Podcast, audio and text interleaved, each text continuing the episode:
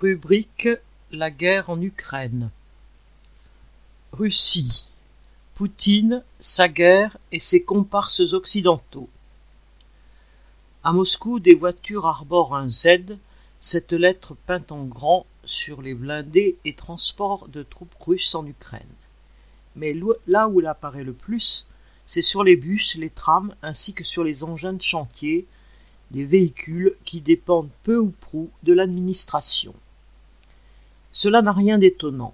Depuis six semaines qu'il a lancé ses troupes sur l'Ukraine et sa population, Poutine s'efforce que la population russe ne voit la réalité qu'en kaki et n'entende qu'un son de cloche, celui des fameux carillons du Kremlin. Chaque soir, les journaux télévisés déroulent la litanie des communiqués officiels sur l'opération spéciale, entre guillemets, en Ukraine, les médias indépendants du pouvoir, eux, ont dû se taire sous la pression des tribunaux. Leurs journalistes restent certes sur YouTube ou Twitter, et les réseaux sociaux, lorsqu'ils n'ont pas été fermés, tels Facebook ou Instagram, donnent une information non censurée. Mais cela reste une goutte d'eau dans un océan de mensonges. Une partie de la population n'a nulle sympathie pour Poutine, sa guerre et son cortège d'horreur. Mais elle sait, pour l'avoir vérifié, que le pouvoir ne tolère aucune critique. Les rares qui s'y sont essayés dans les hautes sphères l'ont payé de leur mise à l'écart et à l'ombre parfois.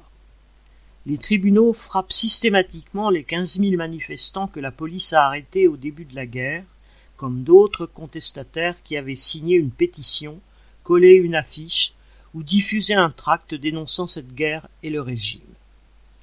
Les condamnations tombent. Jusqu'à près d'un mois de salaire pour les plus chanceux, quinze jours de prison pour ceux qui le sont moins, et des peines bien plus lourdes quand l'infraction retenue est le dénigrement des forces armées, voire la trahison de l'État. Dans ces conditions, il ne faut pas s'étonner que beaucoup ne parlent de la situation qu'avec des personnes de confiance, de crainte entre guillemets, d'en prendre pour quinze jours. Et il y a l'effet des sanctions occidentales sur la situation sociale et économique. De grandes entreprises étrangères ont fermé, ou le prétendent, mais continuent de faire des affaires.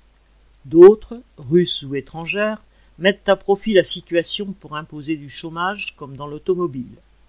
Partout, l'activité a ralenti fortement, avec comme conséquence une chute du pouvoir d'achat des salariés, alors que le taux de change du rouble a dévissé et que les prix flambent, surtout dans les grandes villes et sur des produits de base comme le sucre.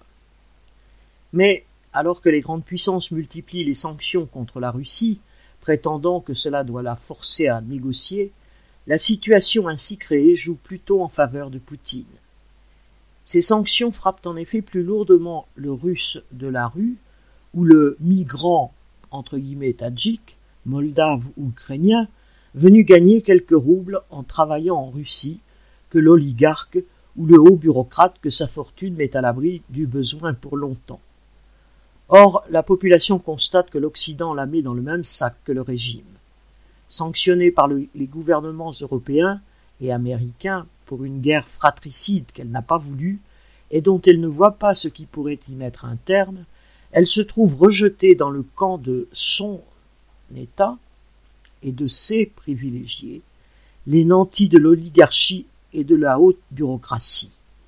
C'est cela qui la pousse pour un temps que l'on peut espérer le plus bref possible, mais avec plus d'efficacité que toute la propagande officielle, à faire bloc avec ce régime dont elle est la première victime depuis des décennies.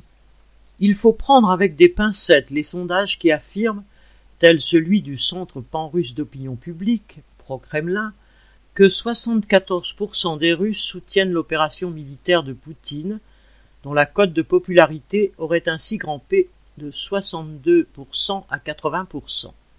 Mais les sondages du centre Levada, indépendant du Kremlin, font le même constat. La cause en est bien moins la politique de Poutine que celle des États membres de l'OTAN. Pour l'heure, malgré les milliers de jeunes conscrits et engagés tombés en Ukraine et malgré à l'arrière la baisse du niveau de vie, l'opération spéciale, entre guillemets, de Poutine le sert auprès de la population bien plus qu'elle ne le dessert. La situation lui a permis de resserrer les rangs dans les milieux du pouvoir et de la richesse. Dans un climat de citadelle assiégée, il a fait taire ceux des manias des affaires et des dirigeants qui le critiquaient. Mais il y a quand même eu des défections, telles celles d'Anatoly Tchoubaïs, parti se réfugier en Turquie. Ancien vice-premier ministre et père des réformes de marché, ayant livré l'économie soviétique à une foule de pillards de la bureaucratie et précipité le pays dans le chaos et la misère, Tchoubaïs est l'un des dirigeants russes les plus haïs. Nul doute que le chef du Kremlin cherchera à mettre à son actif sa fuite et celle de quelques autres pour essayer de renforcer son emprise politique et policière sur la Russie et ses habitants. Les dirigeants des États occidentaux qui font la guerre à Poutine avec la peau des Ukrainiens ne sont pas mécontents de montrer qu'ils sont les maîtres véritables du monde. Mais cela ne les gêne pas non plus que le maître du Kremlin conforte son régime, alors que la guerre pourrait l'ébranler, au risque de déstabiliser l'ordre mondial. Tandis que les négociations vont leur train en coulisses, peu importe aux dirigeants occidentaux, à Poutine et à ses oligarques, ou à Zelensky et aux siens, que dans leurs bras de fer périssent en masse des soldats russes, des soldats et des civils ukrainiens. C'est cet enfer que ces dirigeants et leurs systèmes font vivre aux populations de l'ex-Union soviétique. Un autre avenir serait possible. On en a eu une illustration dans le passé de cette région il y a un siècle. Au cours de la révolution de 1917 et de la guerre civile qui suivit, les travailleurs, les soldats, les paysans de Russie et d'Ukraine avaient su s'unir contre leurs propres dirigeants, leurs propres exploiteurs.